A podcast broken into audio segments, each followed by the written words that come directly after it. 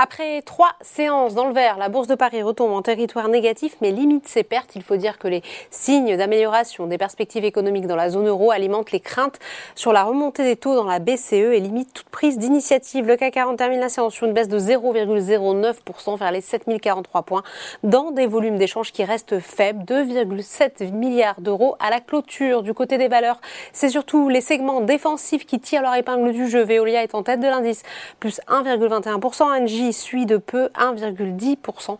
Air Liquide avance de son côté de 1,01%. Malgré une hausse de 8% de son chiffre d'affaires trimestriel, Alstom recule de 0,97%. Le compartiment technologique français souffre de l'avertissement de Microsoft sur le chiffre d'affaires de sa division cloud pour le trimestre en cours et le ralentissement observé dans les PC. Dassault Systèmes lâche 1,79%, plus forte baisse de l'indice. Téléperformance perd 1,03%.